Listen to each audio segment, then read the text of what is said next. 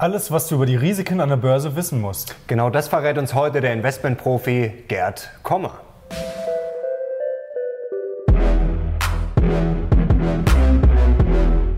Servus Leute und herzlich willkommen in unserem neuen Video. Wir sind die Mission Money, dein Kanal für mehr Geld, Motivation und Erfolg. Und unser erstes Interview in diesem Jahr beginnt mit einem altbekannten Gast. ETF-Experte Gerd Kommer ist schon zum vierten Mal bei unserem Kanal zu Gast. Die alten Videos verlinken wir nochmal hier oben, könnt ihr euch gerne nochmal reinklicken. Und jetzt für alle Leute, die ihn noch nicht kennen sollten, er hat den Klassiker unter den ETF-Büchern geschrieben und er trägt den schönen Titel Souverän investieren mit Indexfonds und und ETFs und warum wir Herrn Kommer unter anderem eingeladen haben. Er hat ein neues Buch geschrieben und zwar für Einsteiger ist das frisch erschienen und es heißt Souverän investieren für Einsteiger. Jetzt sagen wir aber erstmal herzlich willkommen, Herr Kommer.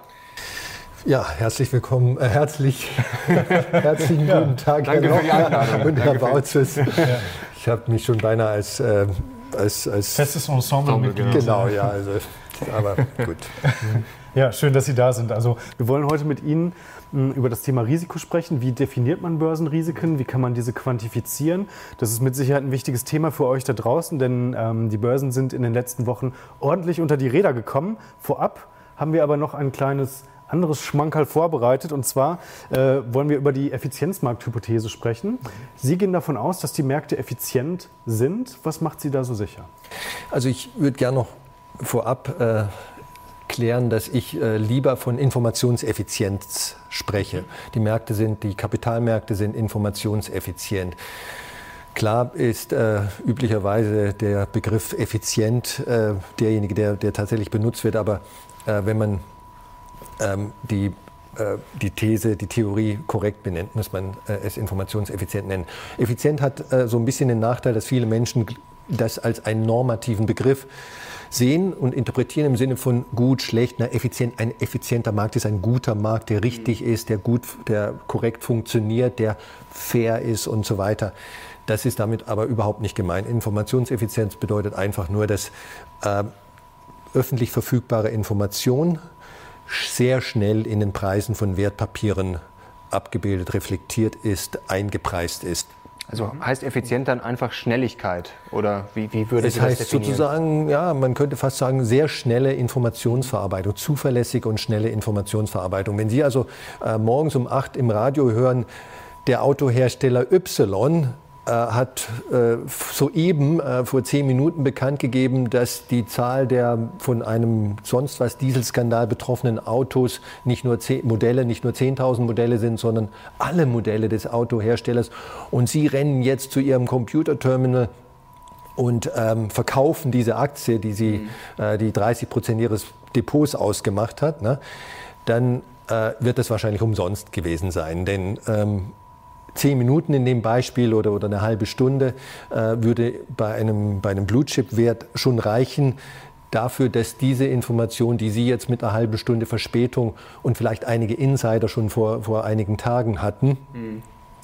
dass diese Information, die Sie jetzt mit einer halben Stunde Verspätung bekommen haben, schon in dem Moment, in dem Sie, Herr Lochner, traden können, mhm im Preis drin ist. Aber ganz kurz, das heißt, ja nicht jede, äh, das heißt ja nicht automatisch, dass jeder, der jetzt die Informationen kriegt, auch verkauft. Also gut, klar, die Profis, die es vielleicht vorab wissen, schon.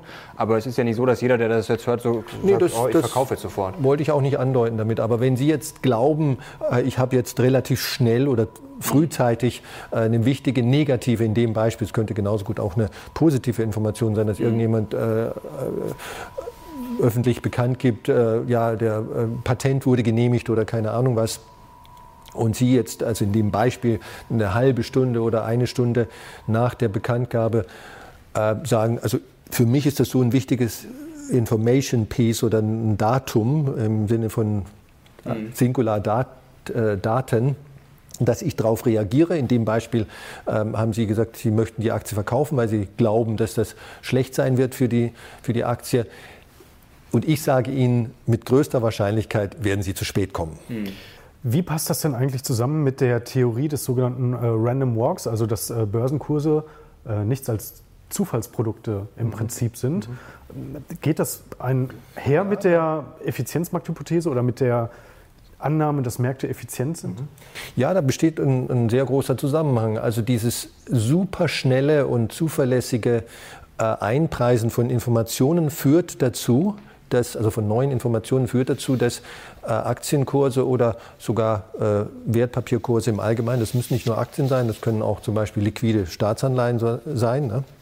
oder Währungskurse oder Commodity-Preise, dass diese Preise äh, dass die, die Entwicklung dieser Preise kurzfristig nicht vorhersehbar ist. Also mit anderen Worten, es ist wirklich Würfeln. Äh, wenn, wenn, wenn Sie jetzt die, den Preis der Siemens-Aktie äh, prognostizieren wollten, jeden Tag 365 Tage lang, machen Sie das morgens um 8 und sagen, ähm, geben in Prozenten an, wie sich die, äh, die Aktie bis zum Börsenschluss an dem Tag entwickeln wird, dann sage ich Ihnen, werden Sie wahrscheinlich in 50 Prozent der Fälle, wenn Sie jetzt nur unterscheiden zwischen äh, Anstieg und äh, Absinken äh, äh richtig liegen und in 50 Prozent der Fälle falsch sein, also äh, falsch liegen. Das heißt also, kurzfristig sind Aktienkurse nicht prognostizierbar, weil wir die neuen Informationen nicht wissen können. Das ist die Definition von neu, aber nur Informationen beeinflussen den Preis. Sie können also sozusagen nur auf der Basis von alten Informationen, verfügbaren Informationen irgendwas entscheiden und die sind schon im Preis drin. Mhm. Und mit anderen Worten, sie haben nichts, neue kennen sie nicht und alte sind schon drin auf deren Basis sie zuverlässig die Entwicklung dieser Aktie prognostizieren können. Und daher ist es halt Zufall, wo sie hingeht. Also Angebot und Nachfrage hängen in dieser Vorstellung nur von Informationen oder Daten ab, die quasi hm, bekannt werden und auf die die Marktteilnehmer reagieren. Hat es aber nicht auch ganz vielfältige andere Einflüsse, also auch äh, zum Beispiel Psycho Psychologie, Emotionen? Sicher. Ich meine, die, ein, ein, ein, Aktienkurs ist letztlich der abgezinste Barwert pro Aktie natürlich äh, der zukünftigen Zahlungsströme, Cashflows. Man mhm. könnte auch vereinfacht sagen, des Gewinns. Ne? Also der Markt ist so eine Maschine, die versucht, ähm, Nehmen wir wieder die Siemens-Aktie zu prognostizieren, wie viel Gewinn Siemens in den nächsten 100 Jahren machen wird. Ne? Dass natürlich der Gewinn im nächsten Jahr wichtiger ist, als der Gewinn für, diese, für diesen Aktienkurs wichtiger ist und da ein höheren, höheres Gewicht in diesem Aktienkurs hat als der Gewinn in 100 Jahren. Das ist ja auch klar. Aber äh, grundsätzlich ist der Markt ein, eine Maschine, die versucht zu prognostizieren, ähm, wie hoch äh, dieser Gewinn sein wird oder Cashflow, um es noch genauer zu sagen, und wie der anfällt. Na, so und so viel nächstes Jahr, so und so viel übernächstes Jahr und so weiter. Und diese, diese Prognose ist selbstverständlich stark davon beeinflusst, ähm, wie die Marktteilnehmer, also die Millionen von Menschen, die, die da in diesem Spiel mitspielen sozusagen, was, ob die verängstigt sind, äh, wie zum Beispiel derzeit so ein bisschen, ne, ähm, Anfang 2019, nachdem äh, wir ein sehr schlechtes letztes Quartal hatten, ähm, oder das Quartal davor war, war eher ein positives Quartal und die Leute waren relaxed und optimistischer. Und äh, solche Grundstimmungen im Markt haben selbstverständlich einen Einfluss mhm. auf ähm, diese Prognosen, die, die, die sozusagen die Summe aller Marktteilnehmer sind. Und äh, wenn, die, wenn, wenn der Markt im Durchschnitt pessimistischer wird, dann gehen halt ähm, Kurse, ganze Märkte äh, mit runter. Jede einzelne Aktie unterschiedlich, aber schlussendlich alle ein bisschen. Aber man könnte den Leuten da draußen vielleicht die Lektion mitgeben, richtet euch nicht nach den Nachrichten, oder? Weil ich sag mal, in so grundlegenden Börsenbüchern stehen ja immer wirklich für Anfänger steht ja so schön drin, liest die Zeitung und dann gucke einfach. Aber demnach ist das ja vollkommener Schwachsinn, weil ich bin ja eigentlich immer zu spät dran, sowieso. Also bis ich jetzt sozusagen die Zeitung gelesen habe und dann meine Aktie verkauft oder gekauft habe, ist es ja eh zu spät. Also man sollte sich dann immer, sagen mal, so eine grundlegende Analyse machen und sagen, okay, wo steht die Aktie vielleicht in zwei, drei Jahren? Genau. Das wäre dann viel ähm, sinnvoller. Sie haben, Sie, ich hätte es nicht besser formulieren können, Herr Lochner. Also es ist im Grunde genommen Schwachsinn, darauf äh, eine Trading-Strategie aufzubauen, was man gerade eben im Radio oder im Internet äh, gehört oder gelesen hat. Also so diese, ja, jetzt nehmen wir wieder diesen Abgasskandal oder irgend so etwas. Es gibt immer in Bezug auf jedes Wertpapier positive, negative Nachrichten. Also Sie müssen schon, wenn Sie aktiv mit Wertpapieren ähm, kaufen und verkaufen betreiben, also nicht nur Buy and Hold machen, wie ich das eigentlich empfehle, mhm. dann müssen, sollten Sie das schon auf der Basis wesentlich fundamentalerer Überlegungen tun. Also ist, passt das Geschäfts Geschäftsmodell sehr langfristig und nicht ähm, buchstäblich heute Morgen habe ich äh, irgendwo gelesen, dass Apple angekündigt hat, iPhone, äh, die iPhone-Verkäufe werden vermutlich schlechter laufen in China in erster Linie als woanders und zack, bums, geht der äh, Aktienkurs äh, von Apple um 8% runter. Also wenn Sie, meines Erachtens, wenn Sie in Apple-Aktien investieren wollten, dann, so, äh, wollen, dann sollten Sie das eher abhängig machen von grundsätzlichen, fundamentalen Überlegungen und nicht von dem, was heute Morgen im Radio war. Also äh, die Effizienzmarkthypothese wird ab und an auch in einen Topf geworfen mit der Vorstellung, der Markt wäre ein perfektes Gebilde. Geht das zusammen? Nein, das geht nicht zusammen. Ähm, Sie haben recht, da wird nämlich sehr häufig äh, vieles vermischt und verwechselt, manchmal so, vielleicht sogar in böswilliger, böswilliger Absicht von, von, Journalisten, wenn sie, wenn sie diese Hypothese äh, diskreditieren wollen oder, oder Fondsmanagern und, und, manchmal vielleicht einfach aus, auch aus Unwissen. Also es gibt die Theorie des vollkommenen Marktes oder des vollkommenen Wettbewerbs, Theorie des Perfect Competition, lernt jeder BWLer, glaube ich, ziemlich am Anfang des Studiums. Ähm, dann gibt es noch eine Theorie, die äh, Theorie der rationalen Erwartungen. Dafür hat sogar auch schon mal einer den Wirtschaftsnobelpreis gekriegt, Robert Lucas. Rational Expectations Theory. Und dann gibt es natürlich die Effizienzmarkttheorie oder Efficient Markt-Hypothese. Äh, Ist egal, wie man das nennt eigentlich. Ähm, die, diese Theorien haben alle ähm, einen Bereich, in dem sie sich ein bisschen überlappen, aber sie sind ganz klar unterschiedlich. Und ähm, die Theorie des vollkommenen Wettbewerbs ist, ist, hat nichts oder wenig zu tun äh, mit der Effizienzmarkthypothese ausgenommen natürlich das Arbitrage, also das, das Wegarbitrieren von offensichtlichen Gewinnmöglichkeiten äh, in beiden Theorien eine Rolle spielt. Na, wenn ich äh, angenommen, nehmen wir wieder unsere Siemens-Aktie, ne, an der Börse äh, Stuttgart kann ich gerade, das sehe ich auf meinem, in meinem Terminal, äh, die Aktie für 100 Euro kaufen äh, und an der äh, Börse Hamburg äh, für 110 Euro. Ne? Was würde ich tun? Also wenn so ein unwahrscheinlicher Fall äh, stattfindet. 100 kaufen, 110 Genau, in, in, der gleichen Sekunde. Also ich würde wirklich darauf achten, dass ich hier kaufe und, und mhm. also meinen Kauforder, meine Verkauforder buchstäblich in der gleichen Sekunde absetze oder eine Zehntelsekunde später die Verkaufsorder. Und damit hätte ich einen risikolosen Gewinn einge, eingeloggt. Ne? Ja. Und äh, diese Arbitrage, also das ist eigentlich etwas völlig Banales, was jeden Menschen, äh, der gesunde Menschenverstand äh, schon erklärt und ähm, beinhaltet, die spielt ähm, in all diesen Theorien eine Rolle. Aber letzten Endes sind es unterschiedliche Dinge und äh, die, die Effizienzmarkthypothese sagt zum Beispiel nicht, dass Menschen immer rational sind oder dass alle Menschen, alle Marktteilnehmer rational sind. Sie sagt einfach nur, dass der Markt insgesamt ganz wichtiger Unterschied, mhm.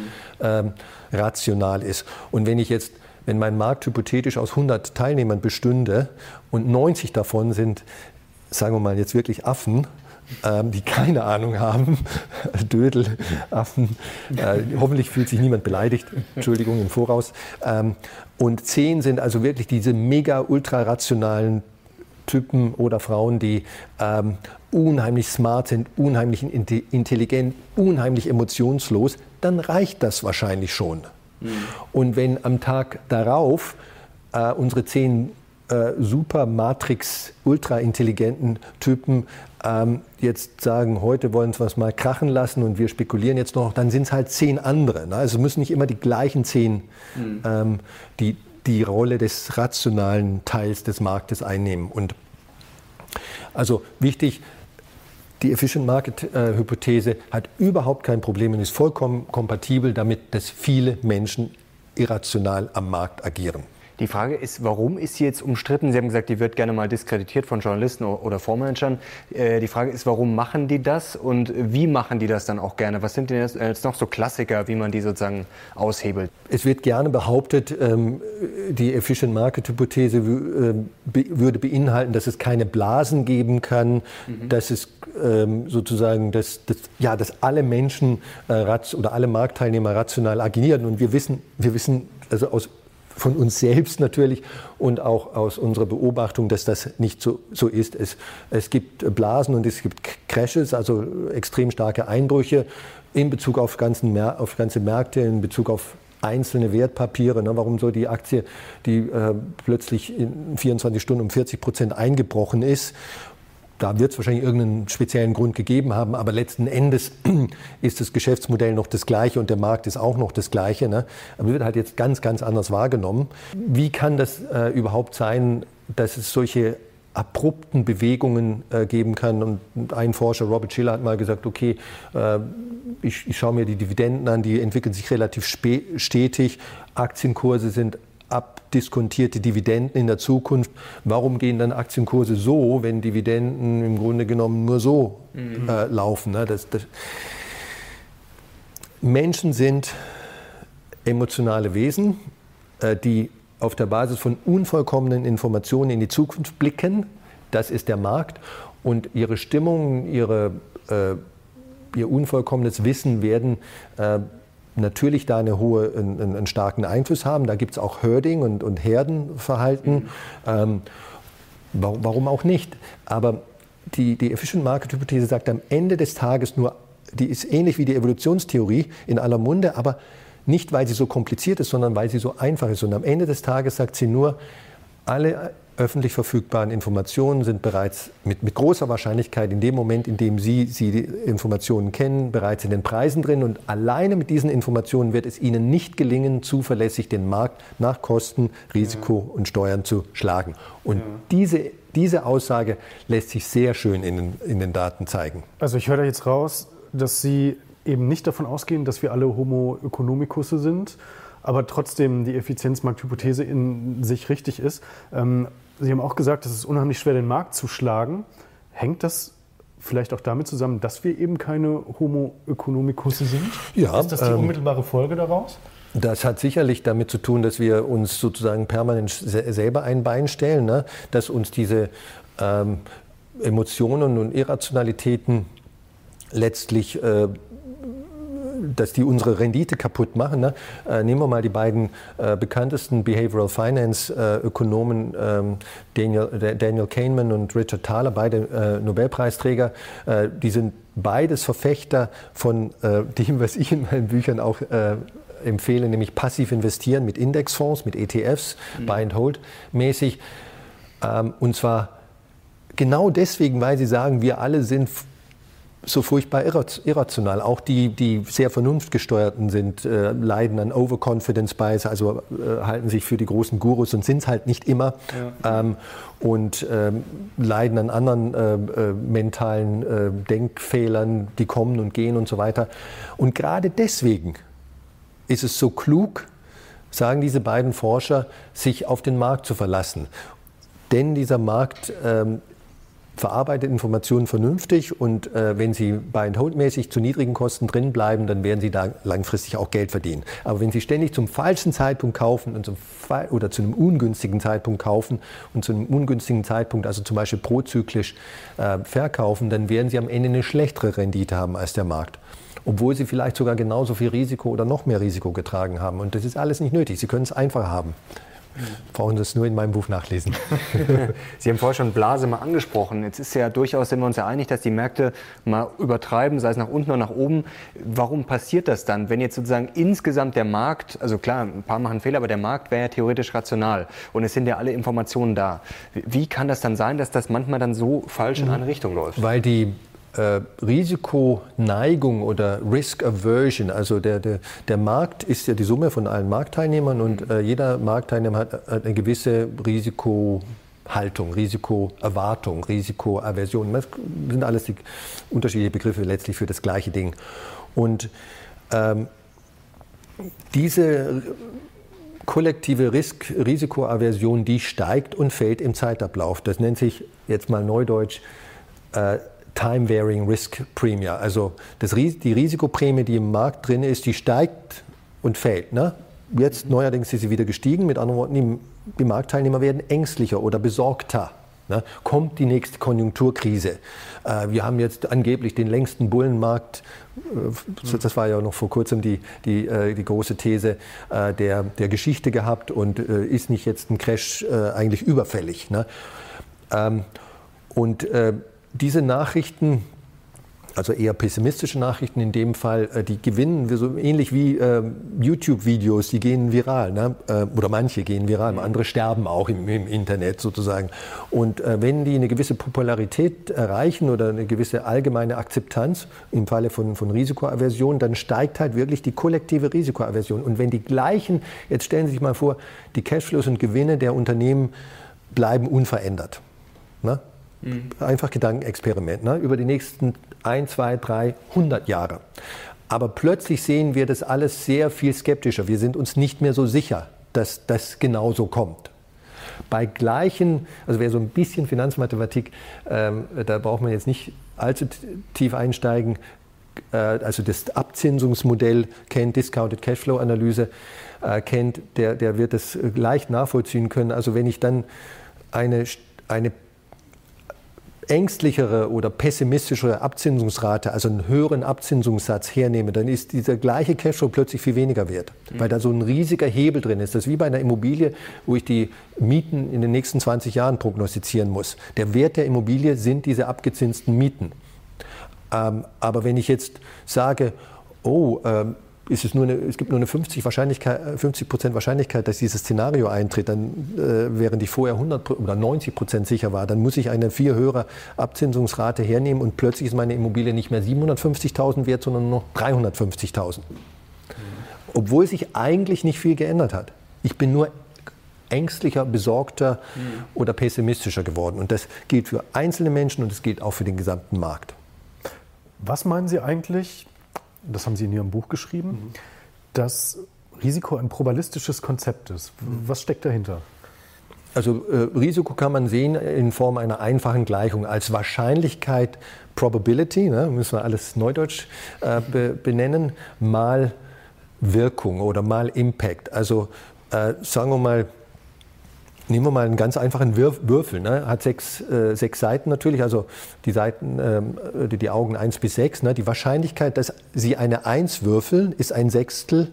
Mhm. Ähm, ja, und ähm, wenn Sie alle Augen aufaddieren, dann ähm, haben Sie ein Sechstel mal 1, ein Sechstel mal 2, ein Sechstel und so weiter, dann kommen Sie wieder auf eine Wahrscheinlichkeit von 1, dass irgendeine, irgendeine Seite auftritt. Und also letztlich ist Risiko sozusagen die Wahrscheinlichkeit des Eintritts des Ereignisses mit seiner Schwere, mit seinem äh, Okay. Impact. Ne? Wenn, ja. Dann nehmen wir mal ein Flugzeug, ne? ein normaler Flug, äh, ja, äh, ja. der hat eine 99,8-prozentige Wahrscheinlichkeit, dass er unbeschadet mhm. am Ziel ankommt. Ne? Nehmen wir mal jetzt nur innereuropäische Flüge als mhm. Teilmenge aller Flüge. Ähm, und äh, also mit anderen Worten, niemand kommt zu Schaden. Ähm, aber es gibt halt eine 0,0 sonst was Prozent Wahrscheinlichkeit, dass das Flugzeug abstürzt. Dann sind die Folgen in der Regel sehr gravierend. Ne? Ähm, es hat wahrscheinlich noch wenig Flugzeugabstürze gegeben, bei denen niemand ums Leben gekommen ist. Ne? Ähm, also da sehen Sie, die Wahrscheinlichkeit, Flugzeugabsturz ist extrem gering, aber für mich jetzt individuell, wenn ich äh, vor, ich möchte jetzt gleich boarden und ich habe Flugangst, ne, kann ich mir sagen, die Wahrscheinlichkeit, also lässt sich statistisch schön zeigen, ist also 0,0 ich weiß es nicht was, äh, aber weit unter einem Prozent auf alle Fälle, dass dieses Flugzeug abstürzen wird. Wenn es aber abstürzen wird, ja. dann äh, ist die Wahrscheinlichkeit, dass ich sehr stark zu Schaden komme, natürlich hoch. Ne? Und Sie können sozusagen sagen, die, die, das, das Ergebnis ist die, ist die die Folge von Wahrscheinlichkeit und Schwere des Ereignisses ne? oder, oder wenn das äh, Ereignis eintritt. Ne?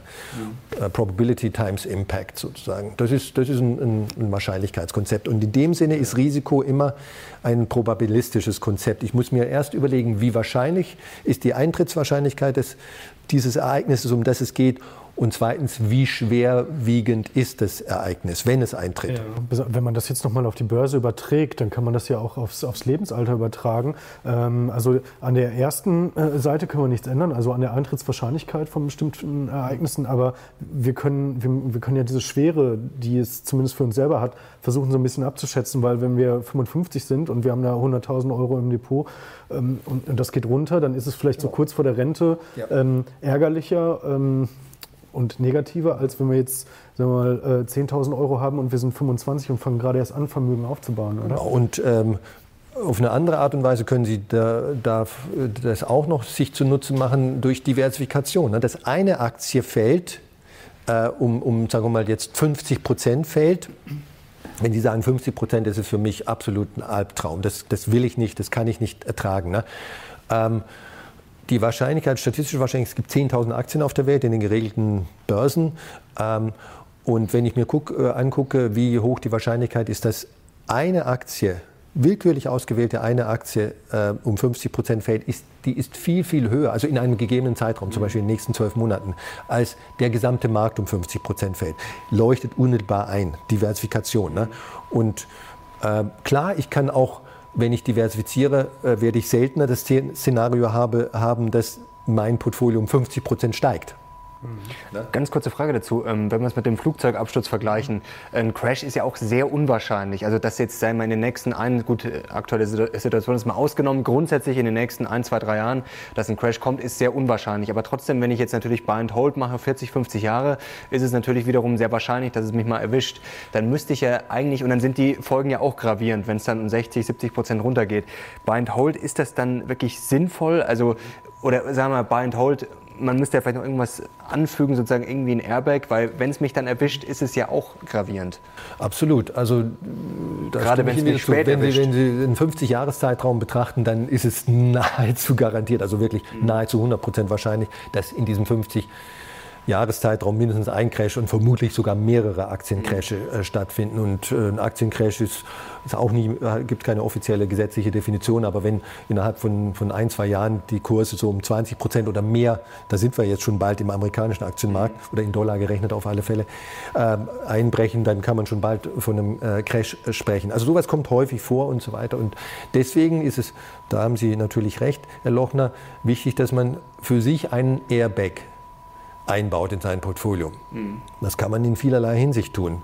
Die einfachste Art und Weise, die mir am sympathischsten ist, ich äh, wähle halt ein Portfolio aus, aus Aktien, global diversifiziert, da habe ich schon ein bisschen Airbag, mhm. äh, mit einer entsprechend großen Portion von Risiko, sogenannter risikofreier Anlage. Das sind äh, Anleihen mit sehr kurzer Restlaufzeit, äh, nicht mehr als ein, zwei Jahre, vielleicht drei Jahre im, äh, im aggressivsten Fall, äh, ohne Währungsrisiko und nur mit der, mit der besten oder jedenfalls einer sehr hohen Bonität. Ne? Also eine deutsche Mittelstandsanleihe, ähm, in anderen Ländern heißt sowas Junk Bond, ähm, würde da nicht reinfallen. Ja. Und auch nicht eine, eine 20-jährige deutsche Staatsanleihe, weil einfach die Restlaufzeit und damit das Zinsänderungsrisiko viel, viel zu groß ist. Mhm. Aber ist das wirklich wahr? Gibt es wirklich risikofreie Anlagen oder haben diese risikofreien Anlagen nicht auch, äh, beinhalten die nicht auch Risiken?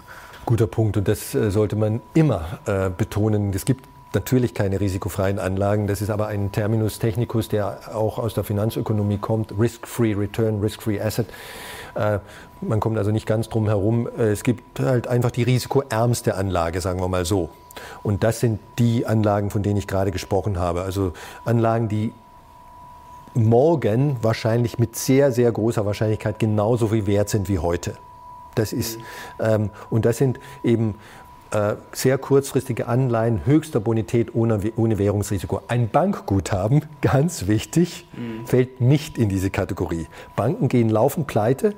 Ähm, in äh, 2007, 2008 und 2009 sind in Deutschland viele Dutzend Banken pleite gegangen und weltweit Hunderte.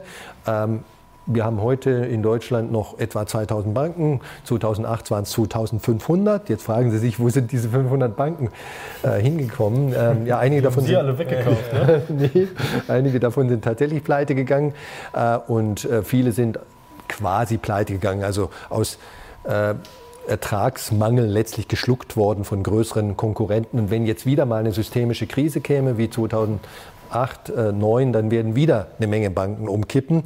Und äh, das gilt nicht nur für Deutschland, das gilt für alle Länder. Auch Schweden, Japan, Spanien, jedes Land hat in den letzten 50 Jahren schon schwere Bankenkrisen mit Dutzenden von, von schweren Bankkonkursen durchgemacht. Und unser Flaggschiff, äh, die Deutsche Bank, ist ja bekanntlich derzeit auch nicht in der besten Verfassung. Vielleicht noch ganz kurz zum Risiko, weil oft äh, sagen ja viele, okay, Wohler ist das Risiko, aber das stimmt ja auch nur bedingt. Gerade wenn die Wohler niedrig ist, heißt das ja noch, auch noch lange nicht, dass eine äh, Anlage gut ist, weil wie gesagt, wenn die äh, konstant verliert, hat sie auch eine niedrige Wohler, aber ist dann trotzdem nicht unbedingt gut, die Anlage. Als Beispiel, Worauf schauen Sie denn noch beim Risiko? Oder was wäre da so Ihr Tipp für die Leute da draußen, wo man unbedingt drauf schauen sollte? Meine Lieblingsrisikokennzahl ist der sogenannte Maximum Drawdown oder maximale kumulative Verlust. Mhm. Kann man im Prinzip für, eine, für ein einzelnes Wertpapier errechnen. Man kann den äh, auch natürlich für ein Marktsegment oder eine Assetklasse, also zum Beispiel Aktien weltweit, äh, errechnen. Was ist diese Kennzahl? Sie ist einfach ich schaue mir einen bestimmten Zeitraum an, zum Beispiel die letzten 50 Jahre, könnte auch die letzten zwölf Monate sein, ne? aber nehmen wir mal die letzten 50 Jahre und gucke, ähm, Im schlimmsten Fall, wenn ich zum ungünstigst möglichen Zeitpunkt eingestiegen bin, wäre und zum, zum ungünstigst möglichen Zeitpunkt wieder ausgestiegen wäre, was wäre mein maximaler Verlust in diesen 50 Jahren gewesen? Mhm. Ja? Also äh, das, wie gesagt, unterstellt, dass sie sozusagen an irgendeinem High Point gekauft haben und dann ging es von diesem High Point, von dieser, von dieser hohen Bewertung halt äh, in, in, wahrscheinlich in Schritten, vielleicht über lange, lange Zeit runter.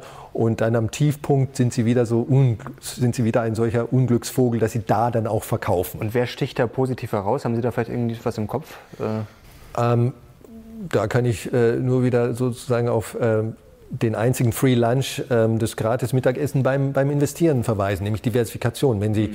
ähm, wenn Sie jetzt zum Beispiel die den durchschnittlichen Maximum Drawdown aller Aktien in Deutschland, die jemals Mitglied des DAX waren. DAX hat bekanntlich 30 Aktien, wurde 1988 etabliert, der DAX. Äh, historische Daten gibt es, die weiter zurückgehen, aber tatsächlich gab es den DAX erst 1988. Mhm.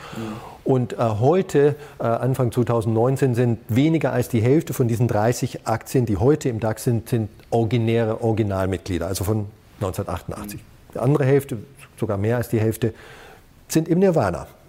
Nicht mehr da. Entweder aufgekauft worden, weil sie zu unprofitabel waren oder sogar Konkurs gegangen, gab es auch. Und, ähm, oder eben äh, aus dem DAX ausgeschieden wegen schlechter Rendite.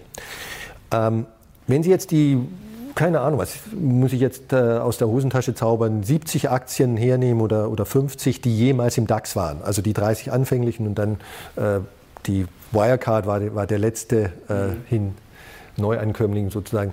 Und guck und einfach mal schauen, was ist der Maximum Drawdown dieser Aktien in den letzten, sagen wir mal, zehn Jahren gewesen. Wirecard ja, gab es ja auch eine Aktie schon vorher, äh, nicht erst seit es im DAX ist.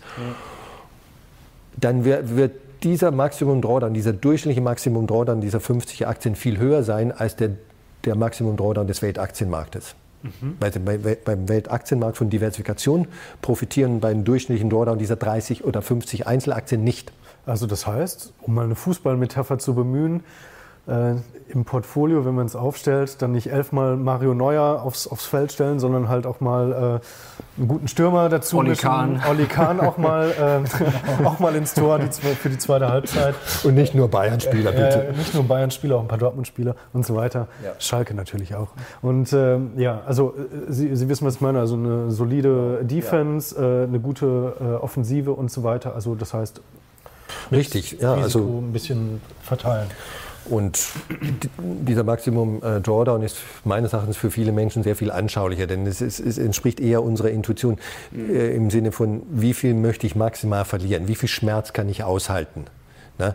Verlieren heißt nicht unbedingt Verluste realisieren, ne? aber wenn ich in mein Depot reinschaue und da äh, ist halt minus 30 Prozent, ne, dann ähm, wird das für die meisten Menschen bedeuten, dass sie, ihn, ihn, wenn sie sich das anschauen, sich sehr schlecht fühlen. Mhm. Es gibt aber auch Leute, die sagen, kein Problem, habe ich alles schon dreimal gesehen, zehnmal durchgemacht, weiß ich, dass sowas normal ist und dass sich der Aktienmarkt wiederholt und ich brauch, äh, wieder erholen wird und äh, ich äh, brauche dieses Geld nicht. Ich habe noch mal 20 Jahre zu warten, in denen ich warten kann. Ne? Ähm, die werden das vielleicht relaxter sehen, aber das muss halt jeder für sich entscheiden.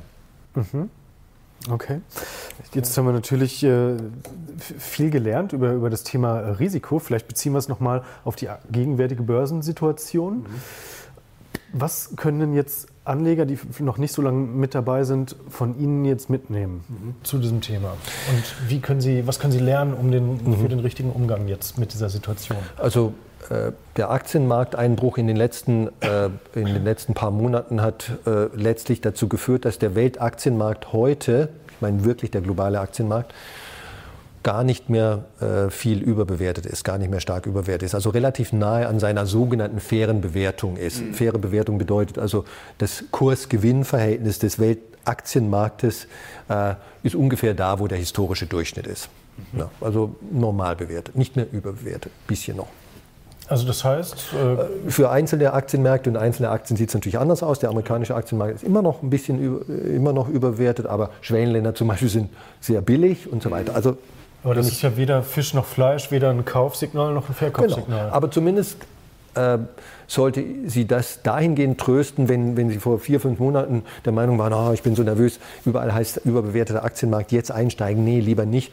Also irgendwann muss man mal einsteigen und äh, diejenigen, die an der Seitenlinie stehen bleiben, die können das Spiel sowieso nicht gewinnen. Mhm. Ähm, aus meiner Sicht ist äh, sozusagen die, die, die Moral von der Geschichte aus den letzten drei, vier Monaten, also wenn vorher Überbewertung meine Sorge war, dann brauche ich diese Sorge nicht mehr zu haben. Zumindest nicht in Bezug auf den Weltaktienmarkt. Und wenn ich über einen ETF global investiere, das kann ich im Wege eines Sparplans tun. Ich kann mir natürlich auch auf einen Schlag 100.000 Euro MSCI World oder MSCI All Country World Index oder sowas ins Portfolio holen. Dann ist das doch eigentlich, eigentlich eine einfache und äh, feine Sache. Ich investiere nicht mehr in einen überbewerteten Markt oder angeblich überbewerteten Markt, sondern in einen Markt, der einfach da ist, wo er im Durchschnitt letztlich ähm, der letzten, keine Ahnung, was 20, 50 oder 100 Jahre war. Und ich werde dann, wenn ich lange, wenn ich einen ausreichend lange, langen Horizont habe und die Disziplin habe, den auch äh, durchzuleben und nicht ständig so wie ein Chicken also äh, davonrenne, wenn es mal ein bisschen unbequem wird, ähm, dann werde ich auch ähm, vermutlich die erwarteten Renditen, die der Aktienmarkt, und das sind nun mal die höchsten Renditen aller Assetklassen, äh, produziert auf lange Sicht, dann habe ich auch eine sehr gute Chance, die zu bekommen. Ich muss nur diszipliniert sein, eine gewisse Härte haben auch äh, und ich kann nicht an der Seitenlinie stehen bleiben. Mhm. Wobei der Sparplan vielleicht sinnvoller wäre im Moment, oder? Weil wir haben vorher über, die, sozusagen über, die, über den Optimismus gesprochen. Momentan ist der ja vielleicht nicht so da, obwohl die Lage hat sich vielleicht gar nicht drastisch verändert. Aber gut, Zinsen sind ein bisschen gestiegen, viele rechnen jetzt ein bisschen Wirtschaft, könnte sich abkühlen. Also man könnte vielleicht noch im Moment ein bisschen vorsichtig sein, oder? Also langfristig ist ja das also auf 30 Jahre sicherlich nicht das Problem, aber vielleicht die nächsten ein, zwei Jahre könnten ja ein bisschen. Also wer, wer, wer letztlich über Sparplan investieren nachdenkt, braucht sich diese Sorge ja nicht zu machen. Ne? Mhm. Es sei denn, Ihr Sparplan ist eine Million im Monat. Kleiner Scherz am Rande. Ja. Und ähm, Wer größere Summen, die jetzt nicht schon in Aktien investiert sind, ähm, investieren will, klar, der kann sich überlegen, will ich, will ich jetzt äh, sozusagen in einem ähm, in einer Summe sofort alles investieren, die eine Million, die ich gerade geerbt habe als Beispiel. Schön wäre es. Ähm, das kann man aber auch managen, dieses Thema, indem man sich so einen sozusagen Phaseneintritt, äh, regelbasierten Phaseneintritt äh, vornimmt, indem man sagt, okay, ich habe eine Million, ähm, ich werde ein 24. von dieser Million äh, jeden äh, Monat über zwei Jahre hinweg investieren. Und daran halte ich mich strikt. Ne? Ähm, ich mache nicht, weil dann mal wieder Trump äh, irgendwas von sich gibt und die Weltaktienmärkte zittern oder sowas. Oder mein Nachbar ähm, äh, erzählt mir von den Freimaurern, die den Weltuntergang betreiben. Das würde mir aber Angst machen. ja, das ist auch wirklich eine große Sorge. Ähm, also das sollte man alles dann natürlich ignorieren und wirklich äh, wie eine Maschine diszipliniert äh, diesen Plan, nämlich ein 24 jetzt in dem Beispiel, jeden Monat durchziehen. Punkt. Und dann bin ich nach 24 Monaten auch voll investiert und ja, Plan, das war ein Plan, den habe ich durchgezogen. Ob der dann, äh, sagen wir mal, der klügste aller Pläne gewesen ist, das wird sich sowieso erst in 20, 30 Jahren rausstellen. Mhm, absolut. Sie sind ja berühmt geworden mit ähm, dem Weltportfolio mhm. oder mit Ihrem Konzept, was Sie aufgestellt haben, mit mehreren ETFs über verschiedene Assetklassen hinweg äh, das Weltportfolio, ähm, was sich gegenüber anderen Strategien, ähm, zumindest in der Rückrechnung, als äh, ja, vorteilhaft herausgestellt hat, also als überlegen. Vielleicht können Sie es nochmal ganz grob äh, umreißen mit vier, fünf Sätzen. Also das Weltportfolio ist kein spezifisches Portfolio, sondern eigentlich nur ein Konzept. Und das Konzept ist ganz einfach. Ich kaufe mir für den Aktienteil meines Portfolios ein kaufe ich mir den Weltaktienmarkt. Äh, das kann man heute schon letztlich in einem einzigen ETF machen. Also All Country World oder All Country World Index, MSCI. IMI, IMI. Auf, äh, also das ist dann noch umfassender als der sogenannte MSCI World Index. Ne? Ja, okay. MSCI World Index enthält bekanntlich nur Industrieländeraktien äh, und der All Country World Index ACWI enthält auch Schwellenländeraktien. Ja, ne? okay. Aber ich kann das natürlich auch über zwei oder drei ETFs darstellen. Also mhm. im Aktienteil einfach nur Prinzip, ich will möglichst breit diversifizierenden Weltaktienmarkt. Okay. Und dann suche ich mir eine risikofreie, jetzt sind wir wieder bei dem äh, prekären Begriff risikofrei, also risikoarme Anlage. Das sollte wirklich ähm, die, wie vorhin schon mal erwähnten, ähm, ja, kurzfristigen Staatsanleihen in der Heimatwährung des Anlegers ähm, höchster Bonität sein. Wenn es eine ein Tagesgeld bei einer Bank ist, dann bitte nur innerhalb der gesetzlichen Einlagensicherung. Das sind 100.000 Euro. Also das kann man machen, weil das in Deutschland der deutsche Staat garantiert, in Frankreich der französische Staat und so weiter. Und solange diese Staaten, also Deutschland und Frankreich sind immer noch erstklassige Bonität, äh, diese Bonität haben, ist das auch okay, ne? aber niemals über 100.000 Euro mhm. pro Anleger, pro, pro Einleger, müsste ich eigentlich mhm. sagen, Sparer. Und aus diesen zwei Komponenten, der Aktienkomponente weltweit diversifiziert und so einer risikofreien Anlage ohne Währungsrisiko, äh, die einfach der Risikoanker ist und super stabil ist, die auch keine reale Rendite produzieren wird. Das muss man jetzt mal ganz klar sagen. Äh, und historisch in den letzten 100 Jahren war es so ein Dreiviertel Prozent vor Steuern und Kosten. Also es war auch vor, vor 20 Jahren nicht viel. Jetzt besonders wenig, aber es ist nicht mal viel weniger als, als historisch. Ne? Also wenn ich eine risikofreie Anlage habe, dann wird die nie eine nach Berücksichtigung von Inflation, Kosten, Steuern und so weiter äh, eine nennenswerte ähm, Rendite bringen. Das, das kann ich mir abschminken. Das war aber auch in der Vergangenheit nicht so. Mhm. Da hat vielleicht Inflationsillusion äh, oder Geldillusion ähm, bekanntlich waren in den Anfang der 80er Jahre die Geldmarktzinsen in Deutschland fast 9 Prozent, in allen anderen Ländern noch höher. Also, aber die Inflation war auch 8, 9 Prozent. Ne? Was ist heute anders? Ja. Ne? Also es ist ein bisschen schlechter heute, aber nicht so viel schlechter. Und also diese risikofreie Anlage und die Aktienkomponente einfach zusammenmischen, Buy and Hold.